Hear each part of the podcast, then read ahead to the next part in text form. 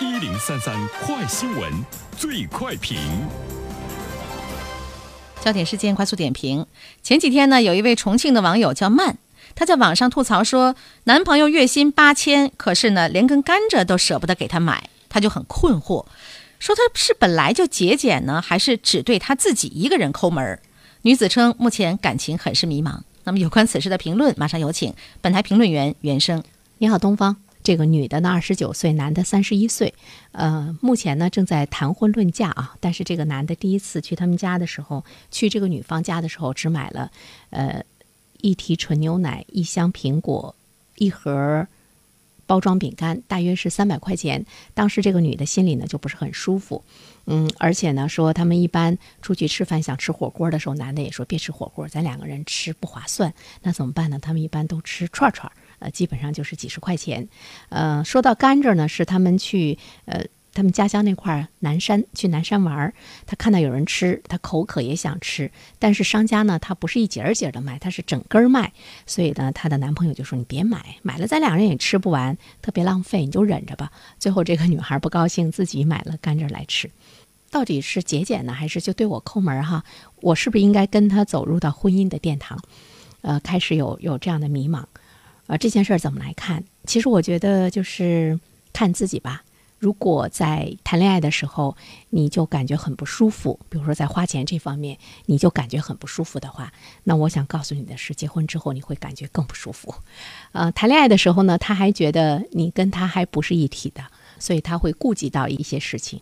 结完婚之后呢，他觉得你跟他是一家人，他会把你变成他。如果你特别强大的话，那么你把他。变成你可以让他改变他的消费观，那么你就跟他结婚。如果你觉得你改变不了他的话，那么就趁早拉倒。啊，说到这儿的话呢，可能会有一些朋友就觉得不理解哈，说你看，节俭呢是美德呀，对，节俭呢是美德。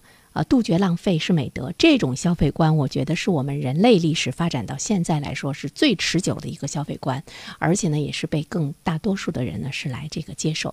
消费观我们分三方面啊，一方面呢是这个比较奢靡的消费观，这个当然我们是不是呢就是是鼓励和赞同的，那是属于有钱人，而且他的那种消费有一些呢是很浪费了。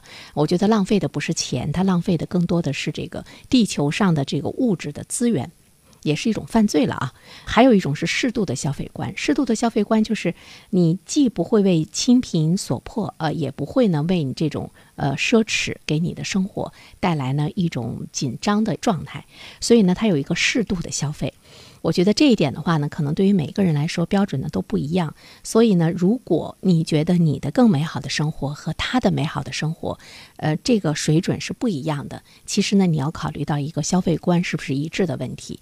夫妻两个人消费观、价值观，它特别影响今后的婚姻的质量。在现实的生活中，能吃到一起的这个夫妻，往往呢幸福指数呢是比较高。比如说，哪怕我们就是去一个小破粑粑店儿，或者是我们去进五五星。级六星级的这样的饭店，哎，我们都有喜欢在吃饭中去交谈，在吃饭中去了解。呃，我觉得这一点对夫妻之间是很重要的。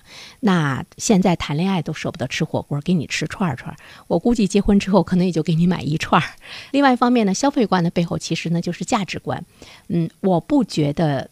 一个人就是他特别的节俭，是因为他的经济呢特别窘迫。其实不是，如果我们本来我们的收入，包括我们的这种经济状况真的是不好的话，那么你现在的这种节俭，我依然可以把它划到那种适度的消费中，因为是量入而出嘛，这一点挺重要。但是我们也会看到，在现实生活中有很多的人已经从。从小的生活的那种清贫的状态中已经走出来，就是他已经有了这个消费能力的时候，他兜里有一万块钱，但是他依然呢是。花一百块钱的时候，他都会心疼的不得了。那么节俭如果是一种美德的话，那我们只能把抠门放在他的身上。这种抠门不单单是对同事啊、朋友啊，包括对这个妻子，我觉得已经是根植到了他的血液中的消费的一种观念。